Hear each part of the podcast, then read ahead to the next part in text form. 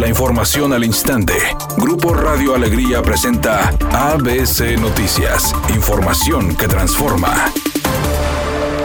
El incendio en la sierra del municipio de Santiago se extendió anoche causando el desalojo de más de mil personas, según informó el director de Protección Civil en el estado, Miguel Ángel Perales, quien indicó que los fuertes vientos provocaron el descontrol en algunos puntos, tomando medidas de prevención con la población. Eh, creció considerablemente varias eh, miles de hectáreas más afectadas y que con esto la cantidad de personal necesita incrementarse. Sin embargo, es importante también puntualizar que no cualquier personal puede estar en este lugar. Necesitan personal especializado, capacitado y que definitivamente personal civil no es posible que ingrese a esta zona. Es una zona de riesgo, es una emergencia mayor, es una situación crítica. Hay lugares de muy alto riesgo. Anoche la evacuación fue clave, pero también fue de, de mucha dificultad. Tuvimos que establecer algunas zonas de evacuación, rutas de evacuación seguras para que el personal y las personas de la población la pudiéramos sacar de manera segura. Después de los intensos vientos que se han registrado desde esta madrugada que ocasionaron que el incendio en la Sierra de Santiago se reavivara, autoridades estatales informaron a través de un comunicado que intensificaron las labores de combate de este siniestro, acciones encabezadas por el gobernador Jaime Rodríguez Calderón, quien acudió al municipio de Santiago para supervisarlas y dirigirse a los habitantes y asegurarles que recuperarán su patrimonio, precisando que las labores serán reforzadas con equipo aéreo y terrestre, donde participarán 500 elementos y dando a conocer que el número de hectáreas afectadas creció de 2.700 a 8.000. Por otra parte, el gobierno estatal informó a través de un comunicado que activó la alerta por mala calidad de aire en el área metropolitana de Monterrey, debido a las altas concentraciones de partículas PM10, pidiendo a la población tomar medidas de precaución.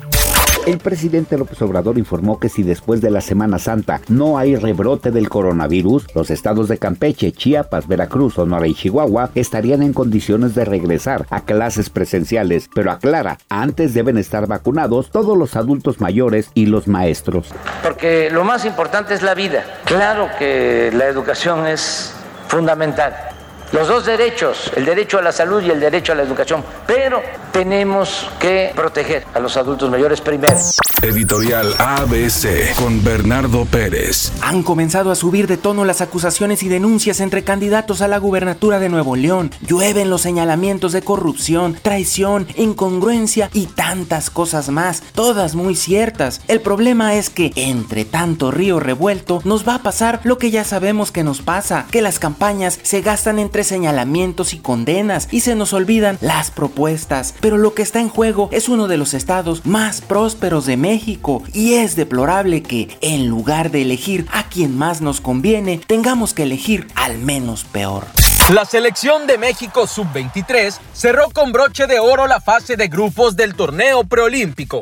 Todo esto luego de vencer 1 a 0 a su similar de Estados Unidos gracias a una anotación de Uriel Antuna. Con este resultado, el combinado nacional se llevó la cima del Grupo A y llega a las semifinales del certamen con el estado anímico a tope. La reciente reforma que se le hizo al artículo octavo de la Ley de Cinematografía Mexicana no buscará desaparecer el doblaje de filmes en el país, más bien exigirá que se subtitulen todas las películas que lleguen a ser exhibidas. La Asociación Nacional de Actores explicó que hubo una confusión ocasionada por diversos medios de comunicación respecto a lo que la reforma cambió en la ley. Aclararon que la reforma tiene como objetivo fomentar la inclusión de públicos con debilidad auditiva que no habían sido contemplados en la ley.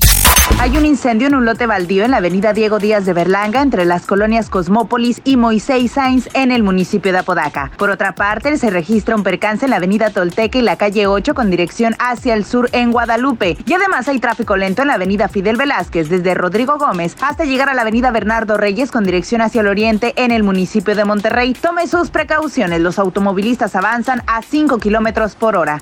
Es una tarde con cielo parcialmente nublado. Se espera una temperatura máxima de 30 grados, una mínima de 22. Para mañana viernes 26 de marzo se pronostica un día con escasa nubosidad, una temperatura máxima de 32 grados y una mínima de 14. La temperatura actual en el centro de Monterrey 28 grados.